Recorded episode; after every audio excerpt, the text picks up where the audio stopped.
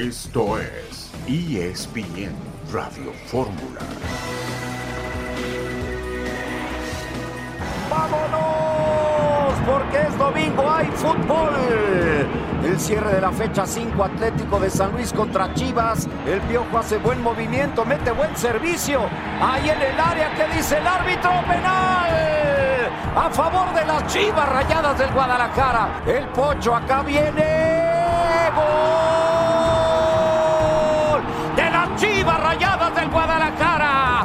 Te parece ahí? Es una barrida de Dam peligrosísima. ¿eh? Yo veo falta clara. ¿La va a ver? Sí. Ah, va a La va a revisar Pietra. Después de la revisión del campo, mi decisión es penal por entrada temeraria del jugador 25. Acá viene el cobro. El Pocho. ¡Gol! Dos pochazos. Se acabó el partido. Segundo triunfo consecutivo para las Chivas Rayadas del Guadalajara. Escuchamos la vibrante narración de Jorge Pietrasanta, la victoria como visitante del equipo de Chivas después de 12 años de no conseguir un triunfo justamente en territorio potosino, lo logró, fue en agosto del 2012, la última vez que Chivas pudo levantar una victoria, levantar tres puntos en territorio de San Luis Potosí y lo ha conseguido justamente en este triunfo con dos goles, como escuchábamos, de Víctor El Pocho Guzmán, que se convirtió y se ha convertido ya en la figura de este equipo, no solamente el hombre de gol, sino el hombre líder de este equipo. Hay muchos temas para platicarlos y lo hacemos junto a Héctor Huerta. ¿Cómo estás, mi querido Héctor? Gusto saludarte. Buenas tardes. Hola, ¿cómo estás, Javier? Qué gusto saludarte, igual que a Toño Rodríguez. Pues mira, sí, el Guadalajara, el Pocho, no solamente con Paunovic ya no jugaba al final del torneo pasado, ya no era titular, no era capitán, hoy volvió a ser titular, volvió a ser capitán y, y cobra los dos penaltis con la responsabilidad que debe tener un capitán, ¿no? Lo, lo querían cobrar otros y él dijo, yo tomo la pelota y anotó el primero y luego anotó el segundo. Así que, mm, pues yo creo que Chivas jugó el mejor partido del torneo hasta ahora, de visitante ante un San Luis que despierta muy buenas sensaciones y creo que para Chivas es, es un punto de arranque muy importante. Por cierto, Chivas se quedó en San Luis porque va a viajar este lunes a Canadá para el partido contra el Forge en esta Copa de Campeones de CONCACAF. Toño Rodríguez, ¿cómo estás? Gusto de saludarte. ¿Cómo te va? Bien, Javo, les mando un abrazo. Lo importante para Chivas, además, eh, ligar victorias, eso es muy bueno. Eh, no nos olvidemos que más allá de tema Chicharito y todo, están estrenando técnico, un técnico que no conocía el fútbol mexicano y eso siempre les va a ayudar. Hoy los saludo con gusto, luego les platico la historia. Desde la Arena CDMX al ratito transmitimos el juego de capitanes en ESPN. Muy pendientes de ese partido, querido Toño, por supuesto, para disfrutar del deporte ráfaga. Bueno, además de Chivas, una buena historia, dos victorias consecutivas, las que logra ya el rebaño, como bien decía Toño, de la mano de un nuevo director eh, técnico, como es Fernando Gago, y que, por supuesto, es eh, jugador, eh, un entrenador eh, que, que recién se está acoplando a el fútbol mexicano. También hablar de Tigres, que viaja a Vancouver para su compromiso de esta Copa de Campeones de CONCACAF. El América, por cierto, tuvo conferencia de prensa con Jonathan Dos Santos, André Jardín o Jardinet, previo al partido de este martes contra el Real Esteli, por, también por la Copa de Campeones de CONCACAF. Mientras que Cruz Azul, que ya ligó tres victorias, por cierto, estará eh, entrenando ya a partir de este eh, lunes, dos días de descanso después de este triunfo ante el conjunto de los Gallos Blancos del Querétaro. Hay que destacar también lo de Rayados, que tendrá conferencia de prensa en unos minutos más, previa a su partido contra el Comunicaciones de Guatemala. Y también tendremos un enlace con John Sutcliffe y Katia Castorena para platicarlos. Ellos se encuentran ya en Las Vegas, Nevada, previo, por supuesto, al Super Bowl número 58 que se juega este próximo domingo. Ayer John estuvo, por cierto, en eh, Orlando para el partido del Pro Bowl donde la conferencia nacional consigue una victoria en esta modalidad del flag football. Hay que hablar del flag football, la forma en la que ha crecido. Le adelanto, ya hay una división completa dentro de la NFL que se va a dedicar solamente a gestionar, administrar y promover el flag football. Una pausa y regresamos ESPN Radio Sport.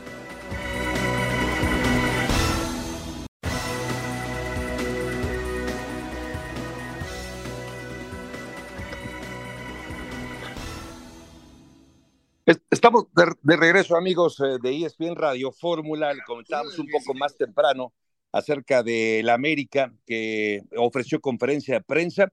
Hay que destacar esto, por supuesto, hay que destacar también el empate contra el conjunto de Rayados de Monterrey.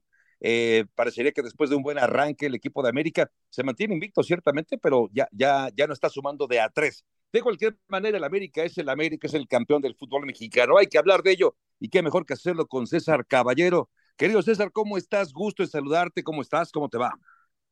Hola, Javo, ¿cómo están? Qué gusto saludarlos. Así es, el equipo del América ya está instalado en Nicaragua porque el día de mañana regresa a la Liga de Campeones de la CONCACAF, este torneo donde es el máximo ganador, pero donde no levanta el título desde el pasado 2016. Es una asignatura que tiene pendiente el conjunto americanista, el tema de volver al roce internacional, ¿por qué no pensar en volver a un mundial de clubes? Y eso es lo que tiene fijo en la cabeza Andrés Jardine y también todo el plantel azul crema de cara a lo que será el inicio de su participación ante el conjunto del Real Estelí de Nicaragua. El día de hoy ofrecieron conferencia de prensa al finalizar la práctica en el Estadio Independencia y esto fue lo que dijeron ante los medios de comunicación. Eh, hay que ir paso a paso, ¿no? Y nuestra prioridad, obviamente, ahora teniendo, sabemos que tenemos eh, el torneo eh, por delante y, si Dios quiere podamos llegar a otra final, va a ser antes que la, que la de la Conca Champions, pero sí, yo creo que son dos torneos muy importantes. como he dicho antes y lo, lo vuelvo a reiterar, hay que ir paso a paso, no hay volvernos locos, obviamente es una ilusión que tenemos todo, todo el equipo de, ir al Mundial de Clubes eh, pero bueno, eh, sabemos que, que, bueno, eh, queremos hacer cosas grandes esta temporada, tenemos muchos torneos, pero hay que ser conscientes de que bueno, hay que ir paso a paso. Estamos en un club que tiene una fuerza internacional muy grande, una afición muy grande. tenemos que nos, nos, cobrar de estarmos peleando competiciones internacionales y elevando el, el, el nombre de, de América en las instancias más altas. Para escribir cosas grandes hay que, estar muy, muy atento a, cada partido, a cada momento, a cada entrenamiento y, es así que estamos.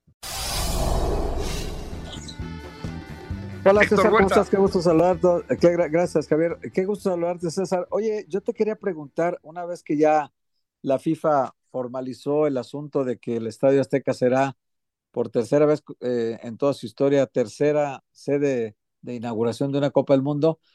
Oye, pero no empiezan los trabajos de remodelación y vaya que al Estadio Azteca le falta una manota de gato, porque en realidad si le ponen solo pintura para cubrir el graffiti de las bardas perimetrales, pues va a ser muy poco, ¿eh? porque está aquello cayéndose. No sé, César, si el cronograma de tiempos les vaya a dar para dejarlo bien, o, o el día 10 de junio estarán todavía pintando por la noche los últimos brochazos para que el Azteca esté listo al día siguiente. ¿Cómo estás, Héctor, querido? Qué gusto saludarte. Mira, las obras no estaban eh, planeadas para iniciar antes del 11 de febrero porque eh, se esperaban todavía los conciertos de Carol G en el Coloso de Santa Úrsula. Entonces, como tal, el inicio de la obra no está programada para antes de esa fecha. Lo que sabemos es que ya a finales del mes de febrero eh, vamos a ver los primeros trabajos de remodelación. En la primera fase no se van a empalmar eh, estas obras o estas labores con que el América pueda jugar en la cancha del Estadio Azteca. Entonces, eh, lo que tienen ellos proyectado es entregar el estadio a principios de 2026, cuando mucho, si se puede, finales de 2025. Ese es el cronograma que van a seguir de cara a lo que será esta remodelación en la cancha del Estadio Azteca, porque también la FIFA te lo pide con cierta antelación para que puedan de alguna manera estar todos los detalles al 100%. También cuál ha sido uno de los grandes problemas que ha tenido esta remodelación y esta participación del Estadio Azteca en el Mundial de 2026 es el tema de los palcos. La FIFA quiere tener el control prácticamente completo del estadio de cara a lo que será la Copa del Mundo. Ya sabemos que la gente que es dueña de los palcos tiene un contrato por 99 años. Eh, prácticamente los dueños lo, lo, tienen por perpetuidad. Son pocas las personas que viven eh, más de esa edad. Entonces, son todavía algunos estira y afloja que están ahí eh, como parte de, de esta obra que se va a hacer. Eso dalo por hecho, se va a hacer. El Estadio Azteca va a ser sede de, este partido inaugural. La obra va a tener que comenzar en algún momento. Tiene que ser en este primer semestre de 2024 cuando ya comiencen los primeros trabajos de remodelación, pero es una realidad que tampoco ha sido sencilla por ninguna de las partes, ni en lo deportivo, ni en lo administrativo, con esta situación que tienen que resolver de los dueños de los palcos. César, un abrazo, Toño, por aquí. Eh, ¿Cómo piensas que, que, va a jugar Jardine este torneo de CONCACAF, por lo menos al inicio? Hola, Toñito, ¿cómo estás? Qué gusto saludarte. Eh, yo pienso, y por lo que he sabido, que va a haber rotaciones también en este torneo, tomando en cuenta que ese ha sido el sello de este América durante las primeras eh, jornadas del fútbol mexicano. Lo decía Andrés Jardín en la conferencia de prensa. Él está tratando que todos los futbolistas estén lo más pronto posible al 100% física y futbolísticamente, y eso lo van a lograr solamente jugando partidos. Podemos decir que estas primeras semanas de Liga MX prácticamente han servido como pretemporada para el cuadro de las Águilas para que puedan de alguna manera ponerse al 100%. Te puedo comentar que en la práctica del día de hoy, eh, Jardine buscó muchas variantes, hubo muchas opciones, hubo algunos cambios, regresó a futbolistas a, a sus posiciones habituales, trató con otros elementos de jugar en posiciones que no son las suyas. Te puedo decir que la alineación que terminó el entrenamiento como titular fue con Luis Malagón en la portería, con Emilio Lara, estuvo también Sebastián Cáceres. Lo más probable es que veamos a Israel Reyes o Ramón Juárez tomando el lugar de Igor Lichnowsky, quien salió con una fatiga del partido contra Rayados. Luis Fuentes estuvo por izquierda, en el medio campo estuvo Jonah y Fidalgo, delante de ellos Diego Valdés, y donde más dudas tiene, me parece, André Jardín, es el tema de la delantera. Eh, puso a Brian Rodríguez por izquierda, a Cendejas por derecha y como eje de ataque Julián Quiñones. Sin embargo, también probó un rato con Ilian Hernández en el centro delantero y Quiñones jugando por su costado izquierdo, que es donde habitualmente juega. Te puedo decir que en este momento ni el mismo Jardine creo que tenga clara la alineación para el día de mañana, pero lo que sabe es que tiene que de alguna manera saber gestionar esta plantilla para que no comiencen a llegar los temas musculares y los temas físicos. Sí, esa es la buena noticia, ¿no? Que en principio eh, tiene varias opciones, eh, mi querido César eh, Jardiné, para no solamente para este partido, porque recordemos que se está jugando igual que otros equipos en la Liga MX, están jugando dos torneos, el caso de este torneo de campeones de CONCACAF y por supuesto la Liga MX, donde con todo y, los empates que ha tenido en los últimos partidos, el América se mantiene ahí con 11 puntos, los mismos que tiene el conjunto de los Tigres y los Rayados del Monterrey. César, ¿algo más antes de despedirnos? Sí, comentarles que Henry Martín y Kevin Álvarez no realizaron el viaje, el primero por el esguince en el tobillo derecho, el segundo por los temas de pubalgia que ya habíamos comentado en semanas anteriores, mientras que Javairo Dilrosun tampoco hizo el viaje a Nicaragua, él se quedó en la Ciudad de México, pero en las próximas horas va a abandonar el país para realizar el trámite de la visa de trabajo. El América espera que esta misma semana quede inscrito ante la Liga MX y, ¿por qué no? Con un poco de suerte, poder tener minutos de juego frente al conjunto de León el fin de semana, aunque por supuesto esto dependerá de su estado físico y de cómo se vaya adaptando a lo que es la Ciudad de México. Bueno, pues ahí está, mi querido César Caballero. Un abrazo, muchas gracias por tu apunte, por tu información. Saludos, excelente tarde. Igualmente.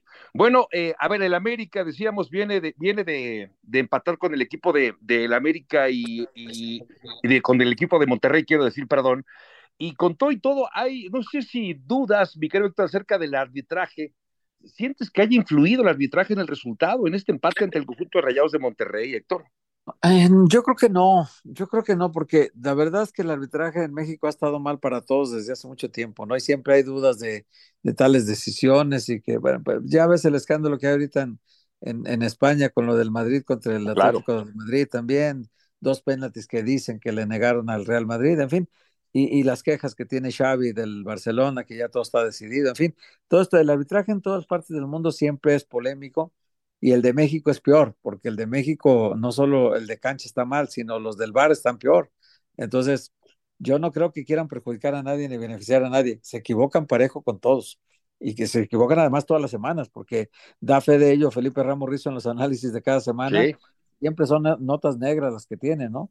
La, nota buena que yo destaco ahorita en el, en el torneo es que ya hay un equipo en, la Liga Mexicana que en primeras cinco fechas ya pasó de 100 mil aficionados metidos a su estadio con boleto pagado, que fue el Monterrey.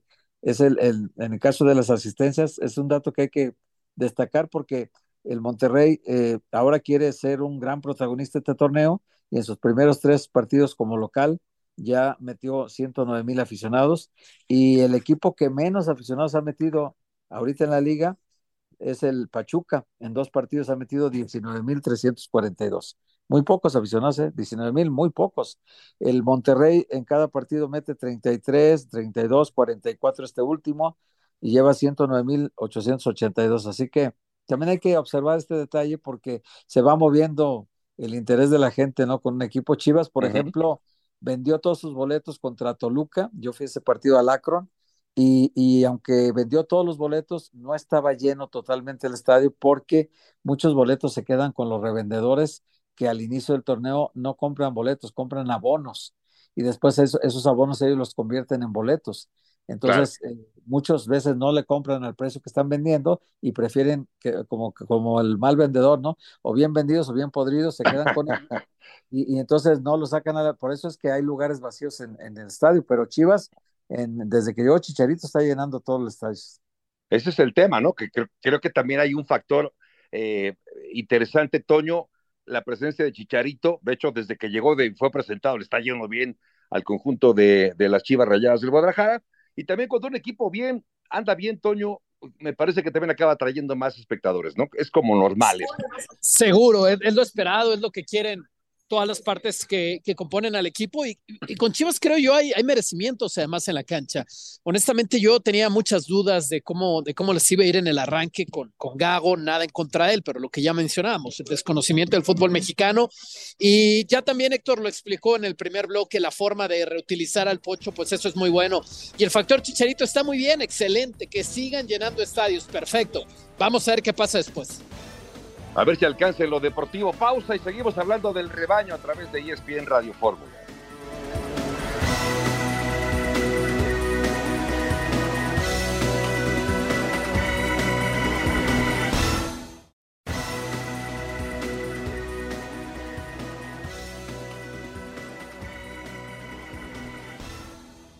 De regreso con ustedes, amigos, y antes del corte comercial ya empezábamos a abordar el tema de las chivas estas Chivas que vienen de conseguir su segunda victoria, le acaban de pegar hace apenas hace ah, una semana el equipo de Toluca y ahora acaban consiguiendo una victoria como visitante ante el equipo Atlético San Luis.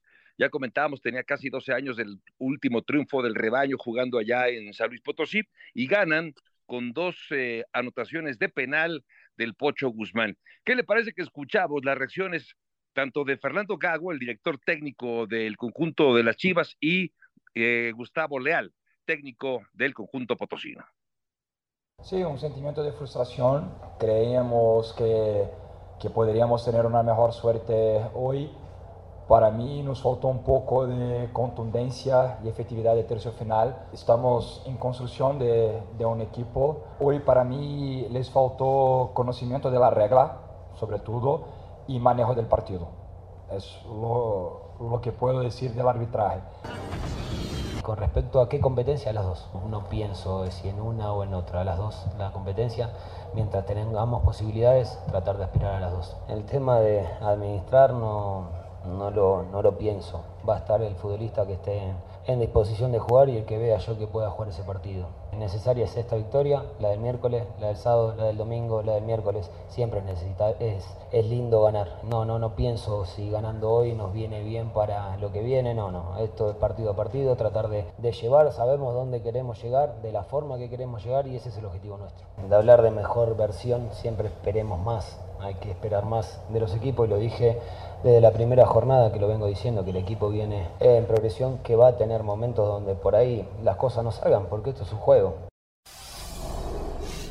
Siempre trabajar después de una victoria es mejor que cuando acabas con una derrota, con un empate. Eh, parece que hay más tranquilidad en el seno de el rebaño, pero qué mejor que nos eh, comparte el pulso del equipo tapatío Jesús Bernal, a quien le mandamos un saludo, un abrazo. Jesús, ¿cómo estás? Gusto de saludarte, ¿cómo te va? Todo bien, todo bien, Javier. Pues sí, ya con unas chivas que ya viajan en esos momentos hacia Canadá. Van a tener compromiso de la CONCACAF Liga Campeones el próximo día miércoles contra el equipo de Forge y ni siquiera tocaron ya la perla tapatía. Culminó el partido contra San Luis.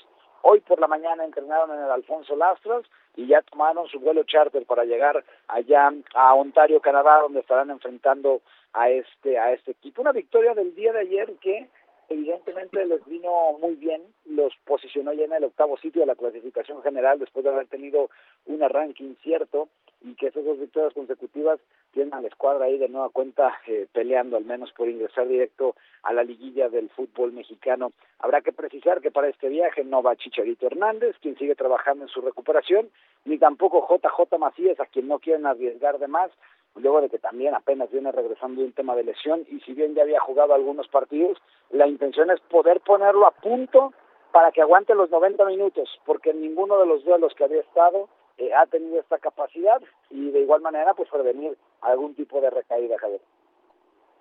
Hola Jesús, ¿cómo estás? Te saludo con gusto. Oye Jesús, por lo que hemos visto en los primeros cinco partidos, eh, a Gago le gusta esta idea de rotar, ¿no? De estar cambiando jugadores. Ya lateral derecho ya puso a tres, ¿no? A, Castillo, a Mozo y, a, y al Chapo Sánchez. Eh, y en, en, casi todas las líneas ha estado haciendo este tipo de movimientos. Eh, ¿Tú crees que al final de cuentas tendrá el plantel contento? ¿Están todos compartiendo la idea? ¿Nadie se va a sentir titular desplazado? ¿Tú cómo has palpado el ambiente interno? Saludos Héctor, buenas tardes. Fíjate que platicaba con pues gente ahí muy muy cercana al, club, al grupo, y me decían que por ahora, así como con Paunovic, o sea, por ahora todo es la luna de miel, ¿no? Por ahora todo bien, le hacen caso de todo a Gago, les gusta la, la metodología, les gusta la forma, pero me decían que hay un punto que es el tema de la disciplina, donde digo, no ha habido problema hasta ahora, pero por estas eh, cuestiones luego se rompió un poco ahí la cuestión con Belco, ¿no? Entonces, eh, por ahora todo está bien, por ahora eh, todo el mundo le hace caso, por ahora todo el mundo le ha comprado la idea, por ahora también todo el mundo entiende cuando le toca estar en la banca, ya le, lo citabas, le tocó a Mozo, le ha tocado al Chapo, le ha tocado a Macías, le ha tocado a varios pero habrá que ver cuando la cuestión la cosa se ponga más intensa o haya transcurrido más tiempo si le siguen comprando sobre todo por esta esta restricción tan fuerte que tiene con respecto a la disciplina Fernando Gago. Jesús, te mando un abrazo, Toño Rodríguez, por aquí. Oye, un poco de, del tema extracancha, ¿cómo va la vida de lo que se sabe públicamente de Chicharito Hernández fuera de las canchas? Eh, eh, siendo el figurón que es, yo me imagino como si de repente Canelo, Checo quisieran salir a la calle, un centro comercial en Guadalajara, debe ser imposible. Chicharito juega esas ligas. ¿Qué ha trascendido de cómo va más o menos la vida de Chicharo, la vida de Chicharo, la persona en su ciudad natal? Saludos, Toño. Buena tarde. Mira, hasta ahora no se ha sabido de que ande, anda, haya andado en la calle, porque como lo menciona, si él estuviera paseando en alguna plaza, en algún restaurante, pues de inmediato las redes sociales se inundarían de esas fotografías pero te cuento un poco este dispositivo de seguridad que él tiene, que es el que lo acompaña y lo transporta a todos lados.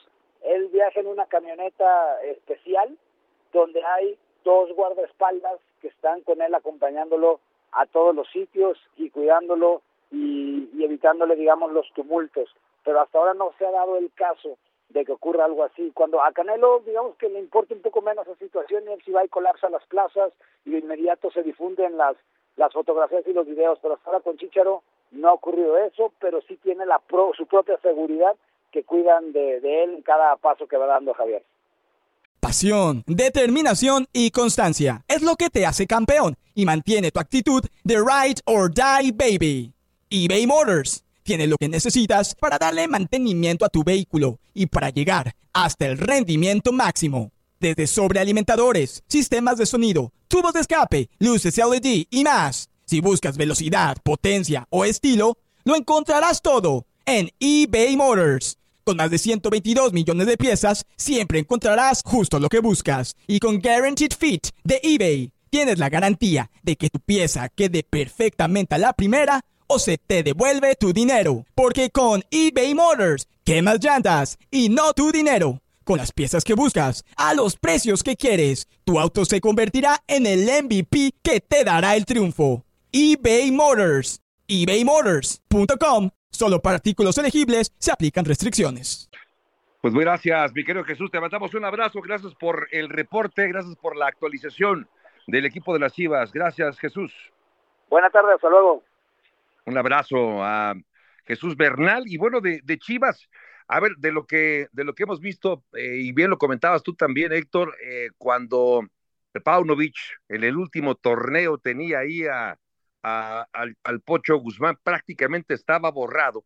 Y me parece que ahora, por lo que estamos viendo, no solamente es un jugador importante en el terreno de juego, sino incluso en el vestidor. Hoy parece, y hasta donde sabemos, es el líder de este equipo, y es importante contar con un jugador así, ¿no, mi querido Héctor? Sí, eh, Javier, él es un tipo Mister Ambiente, ¿no? adentro de, los entrenamientos, del, gimnasio, procura hacer todo muy ligero, es muy bromista con todos los compañeros, tiene un aspecto serio, pero no lo es, no es nada serio.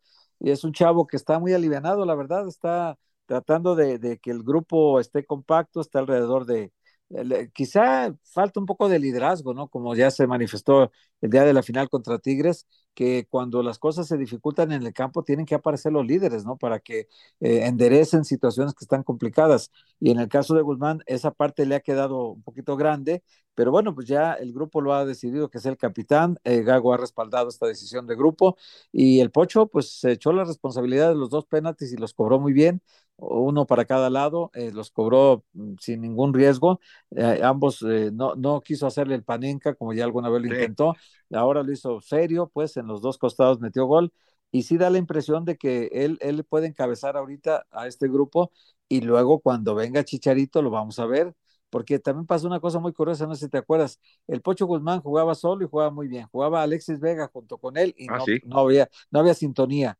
Y ahora se fue Alexis Vega y el Pocho otra vez está destacando. Hay que ver cuando venga Chicharito y que este tipo de egos se puedan conciliar para que el grupo camine bien, ¿no? Pero lo de Chicharito es un fenómeno muy, muy fuerte en Guadalajara. hay una chicharomanía plena y ya lo dijo este Jesús, ¿no? Él, él utiliza para transportarse un servicio especial y tiene este, un par de guardaespaldas que lo acompañan a todos lados.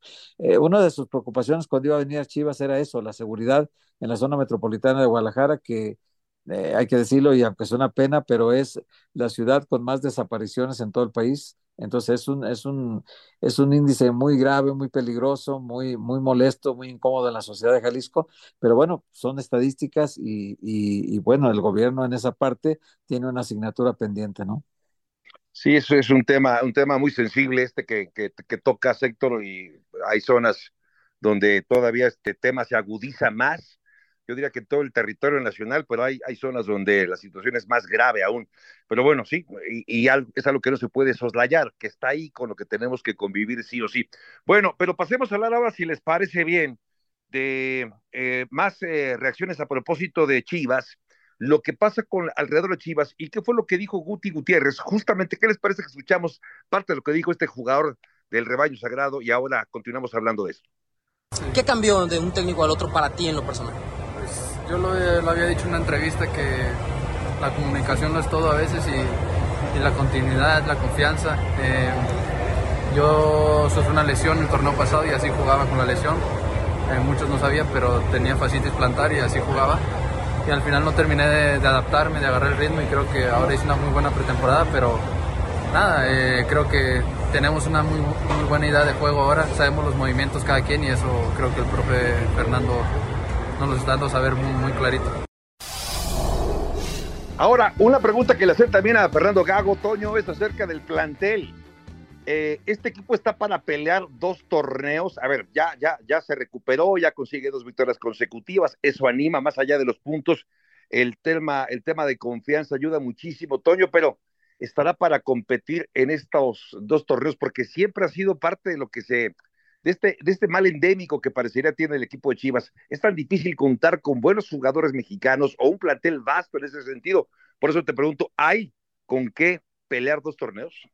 Yo creo que sí, yo creo que sí, porque con CACAF es, es demasiado directo, o sea, ya en, los cambios de formato que ha habido, el, torneo es muy rápido en CONCACAF, por eso repiten mucho, ¿no? Rayados, Pachuca, eh, han encontrado la fórmula para ganar en CONCACAF, lo digo porque yo lo cubrí muchos años con los Rayados, es un torneo que te enrachas y rápido, seis partidos, ya estás casi que, que jugando la final o siendo campeón, entonces solamente porque CONCACAF es muy corto, mi respuesta es sí, Independientemente de eso, está claro que Chivas no es de los mejores planteles ni con Chicharito para ser entre los cuatro favoritos del torneo mexicano.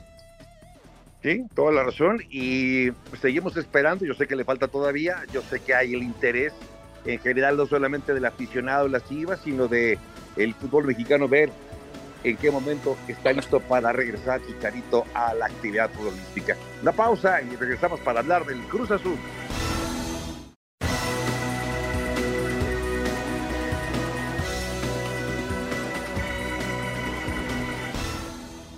Estamos de vuelta con ustedes, amigos de ESPN Radio Fórmula. Y bueno, eh, a ver, lo de Cruz Azul es un tema también de relevancia.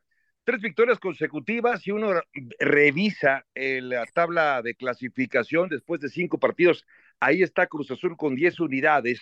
Le alcanza para ocupar el cuarto lugar de la clasificación, haciendo un corte de caja ahora, cuando no hemos llegado siquiera al primer tercio de la temporada. Y si comparamos lo que hizo Cruz Azul el torneo pasado en la Apertura 2023, sumó 17 puntos totales en 17 partidos.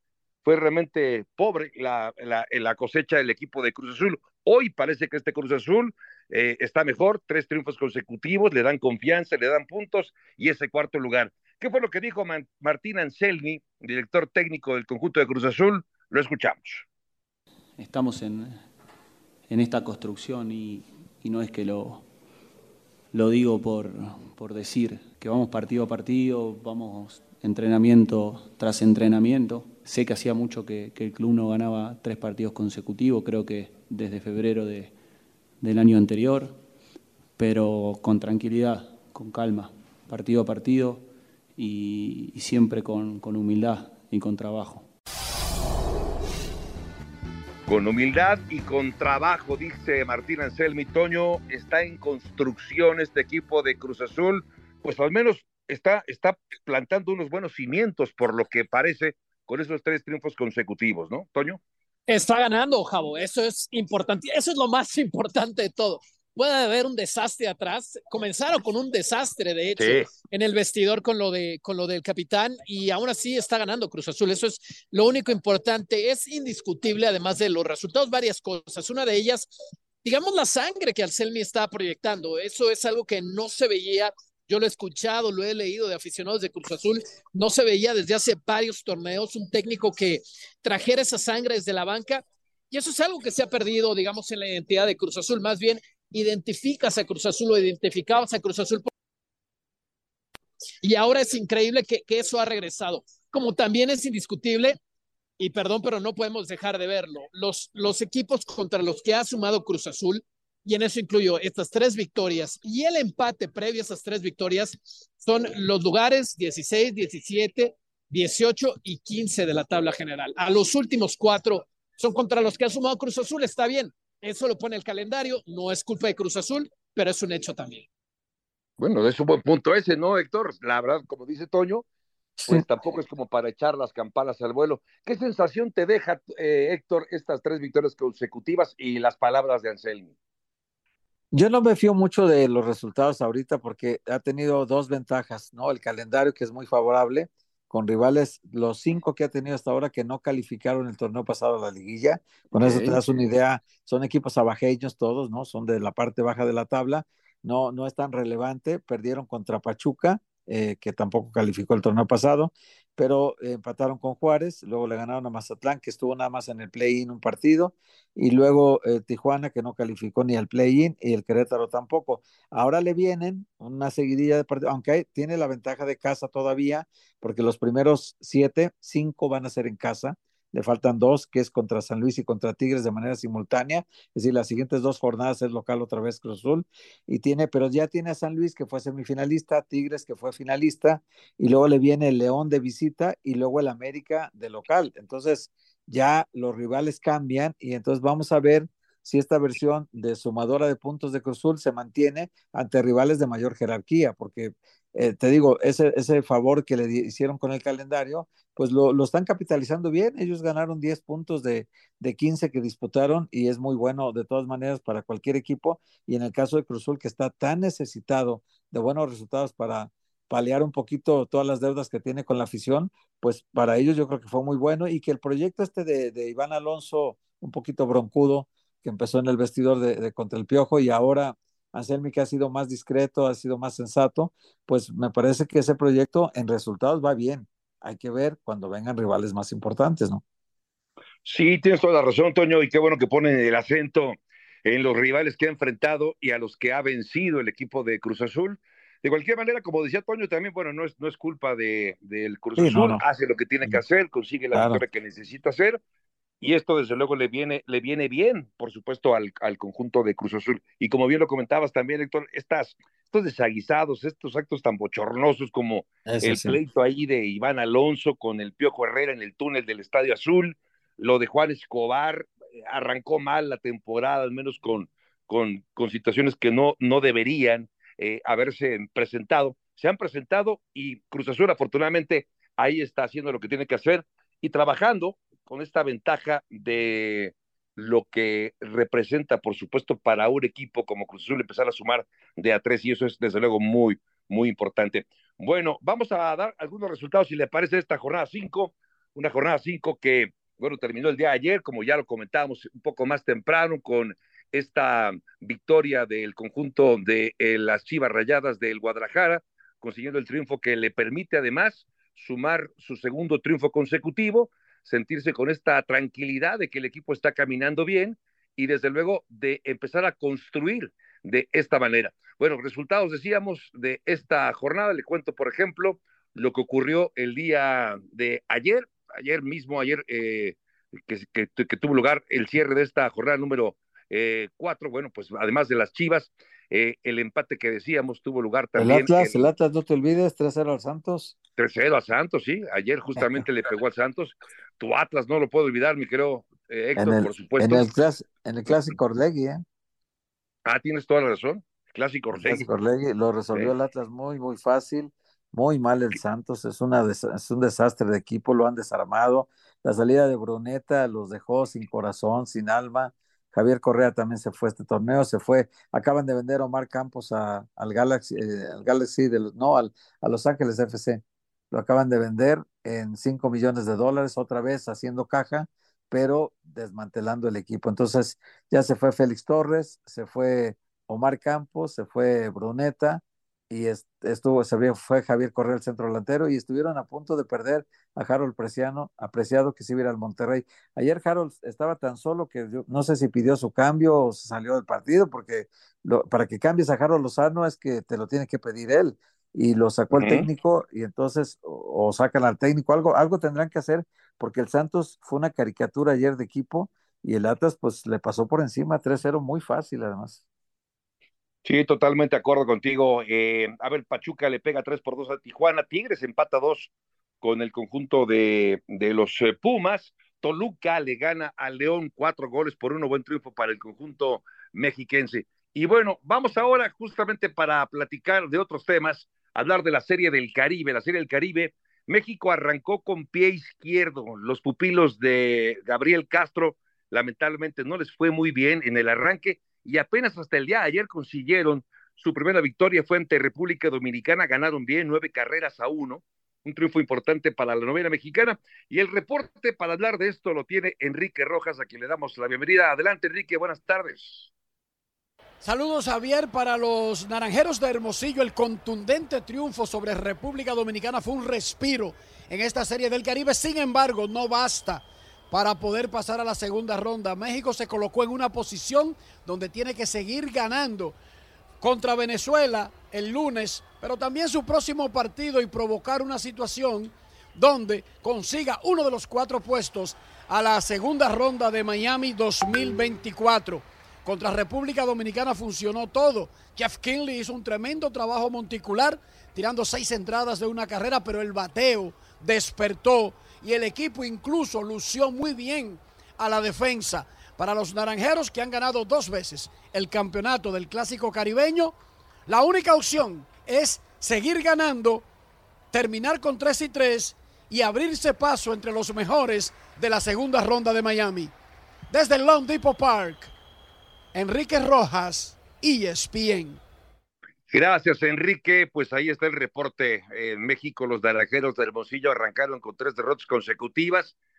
Cayeron contra Curazao, también Puerto Rico, Panamá y hasta ayer consiguieron su primer triunfo. Entonces, y como bien dice, pues hacer lo que tiene que hacer, que seguir ganando y hasta, hasta donde alcance.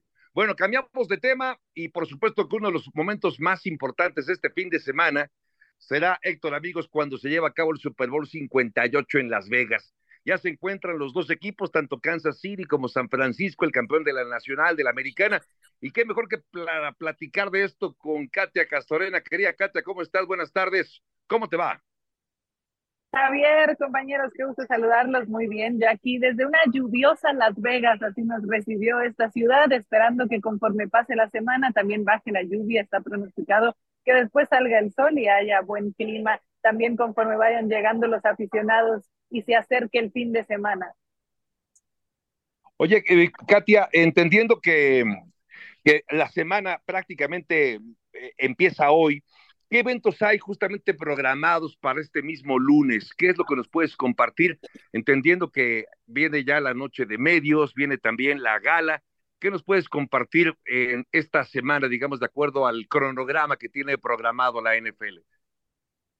Sí, de acuerdo a ese itinerario, las dos cosas más importantes en el calendario para el día de hoy, para ya arrancar este lunes, Claro, es el Media Day, Opening Night, esta noche de celebración, como ese banderazo inicial de lo que es la semana, las festividades. Habrá esa atención a medios, todos los jugadores primero de los Kansas City Chiefs estarán disponibles, habrá una presentación, una ceremonia y después todos los jugadores de los San Francisco 49ers. Ese es el magno evento esta noche y antes será la conferencia de prensa del comisionado Roger Goodell, que en otras ocasiones, en otros años, es aproximadamente el miércoles, algún otro día de la semana, pero ahora lo adelantaron y en este lunes, en un par de horas más, será esta conferencia de prensa del comisionado también hablando de los cambios que podrán venir para el próximo año, por allí los juegos internacionales que se esperan.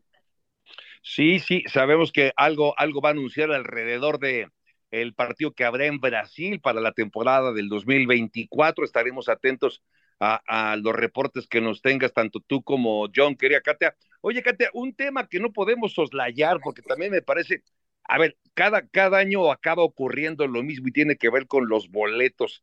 ¿Has, ¿Te has enterado acerca de la reventa? Porque tengo entendido que estos boletos en reventa para el Super Bowl 58 pueden romper el récord de lo alto que están considerados, Katia? Es una absoluta locura porque si ya de por sí en la temporada regular venir a Las Vegas es el boleto más caro no nada más por los aficionados los Raiders o venir a ver a Las Vegas Raiders, sino por todos aquellos que planean un viaje alrededor de venir a esta ciudad, aprovechar el fin de semana, el fin de semana largo, ver a sus equipos cuando son rivales de los Raiders en el calendario. Así que es sin duda uno de los calendarios que más se espera por parte de los aficionados para poder entonces planear alrededor de venir a Las Vegas. Entonces, si estamos hablando que fin de semana a fin de semana es el boleto más caro, ya se imaginarán en un Super Bowl, que es un Super Bowl histórico porque es la primera vez que se va a llevar a cabo en esta ciudad donde ya se está convirtiendo en el epicentro también del deporte, así como lo es del espectáculo en Estados Unidos. Así que la reventa, bajita la mano, arrancando en 8 mil dólares el día de hoy. Si quieren tener un boleto para hacer de esos 65 mil aficionados que podrán ingresar a Allegiant Stadium el domingo. Ya te iba a preguntar, ya lo menos, lo menos, pues sí, sí, es bastante. Lo menos, lo menos, 8 mil, 9 mil dólares. 8 mil, 9 mil dólares. Bueno, ya está con nosotros también John Softcliffe, aquí le damos la bienvenida. Querido John, ¿cómo estás? Gusto saludarte. Ya nos adelantaba Katia esta conferencia de prensa tan esperada de el comisionado Roger Godel. Querido John, ¿cómo estás? Gusto de saludarte. Nos adelantó que va a haber una conferencia, pero tú tienes algo que nos puedes adelantar sin duda, John. Hola Javier, Katia, compañeros. Sí, fíjense que es bien curioso. Ya van dos años que me dio, no voy a decir que escondan la conferencia del comisionado, pero no está comunicada al 100% a todos los medios. Eh, como que como que protegen un poco al comisionado. Eh, lo, que yo tengo mucha curiosidad es el tema de Brasil. Eh, me enteraba ayer en Orlando, vengo llegando ahorita a Las Vegas. Por cierto, nunca me había pasado que estuviera el avión presidencial, el Air Force One de Biden. Nos quedaban 10 minutos de gasolina. Estuvimos a punto de ir a otro aeropuerto aquí en Nevada a cargar gasolina para regresar de Las Vegas, ¿no? La seguridad que tiene el presidente de los Estados Unidos, que nada se mueve, nada vuela mientras esté el avión, el, famoso Air Force One. Pero bueno, volviendo al tema de la conferencia, he escuchado Filadelfia, porque aunque Miami sea un equipo el que brandé en Brasil, este año tocan los equipos de la conferencia nacional con un juego extra en casa y ayer un par de fuentes me dijeron que Filadelfia es viable y, viendo el calendario de Filadelfia, aparte de los juegos divisionales, reciben a Pittsburgh, reciben a Green Bay, creo que podrían ser dos buenos partidos. También he escuchado que pudiera jugarse en viernes, un poco como el tema de, del Black Friday, ¿no? Un partido de viernes, ahora sí que Friday Night Lights en Sao Paulo, Brasil. Ese es un tema que, que habrá que escuchar qué dice el comisionado Roger Goodell, que la conferencia comienza en poquito más de una hora. Hola John, qué gusto saludarte. Oye John, ¿qué tan importante es que esta plaza de Las Vegas abra para un Super Bowl ahora? Y, y qué tan importante es, pues eh, de por sí Las Vegas es un atractivo turístico muy, muy importante para Estados Unidos. Y qué tan importante es que ahora incorporen eh, una actividad como esta del fútbol americano y un eventazo como el Super Bowl. Sí, Héctor, te mando un abrazo. A ver, les doy este ejemplo. La, las compañías que compran en México boletos para VIPs, los mismos eh, de Hospitality que pueden ser del Mundial de Qatar, el año pasado que fue Filadelfia, Kansas City, en Arizona se quedaron con muchos boletos en la mano, tuvieron que rematarlos. Y te estoy hablando de que el más barato de Hospitality vale 10 mil dólares. Wow. Y esta semana ya, ya vendieron todos, Héctor. Wow. Eh, hay un, estaba leyendo un libro de un señor Billy Walters que, que estuvo en prisión, es el que consideran el hombre que inventó la manera de entender las apuestas deportivas. Él en su libro cuenta que eh, el primer mes cuando se hizo legal la apuesta de deportes en Nueva York, New Jersey, costaba 25 millones de dólares el tener el derecho para Caesars Palace, para MGM, para FanDuel, de poder operar. Y en su libro cuenta que en un mes se apostaron un billón de dólares, wow. mil millones de dólares entre Nueva York y New Jersey. Entonces, esto es el, es la casa de las apuestas deportivas donde surgió todo y Las Vegas es Las Vegas. Es decir, para darles una idea, se presenta Bruno Mars, Cristina Aguilera, YouTube todavía está en el Spear. Creo que el costo promedio de un cuarto de hotel está en 500 dólares. Es decir, este es, este es el lugar para que la gente venga y gaste, gaste y gaste. Yo creo que si pudiera la NFL harían el Super Bowl cada año aquí. Sí, claro, sin duda. Sin duda. Oye, Katia, antes de despedirnos, nada más comentarlo, preguntarte acerca del pulso. ¿Ya se alcanza a apreciar a aficionados de un equipo, de otro, más allá de la lluvia? ¿Qué más nos puedes comentar del ambiente que se vive ya en la ciudad que nunca duerme? Sin duda, ya se siente el ambiente, los aficionados portando orgullosamente los colores, resguardándose ahorita un poquito de la lluvia aquí en el strip, en lo que caminan de un hotel a otro, entre los casinos que se pueden conectar, pero sí se siente el ambiente y seguro se sentirá muchísimo más conforme nos acerquemos al fin de semana. Pero lo que decía John es una locura, es una fiesta, la gente quiere estar aquí presente, quiere venir a Las Vegas, se presta la ciudad, hay entretenimiento para todos los gustos, uno voltea a ver los espectaculares, los, todas las luces con el logo del Super Bowl 58, todo el entretenimiento que va a haber. Bueno, por primera vez va a estar un DJ que es Tiesto en el partido, animando al público en Allegiant Stadium entre cada cuarto, entre el mismo juego. Yo ya no nada más el medio tiempo hablando de Asher, sino Todo también, bueno, ahora incorporando exacto este sabor de lo que representa Las Vegas, no, teniendo un DJ como Tiesto durante el partido pues para animar a la gente. Pues ya, y ya saben lo que pasa en Las Vegas. Se quedan Las Vegas. Se queden Las Vegas. Ahí va a estar, ahí va a estar John, ahí va a estar Katia, todo el equipo de ESPN. Gracias, pásala bien, hasta la próxima.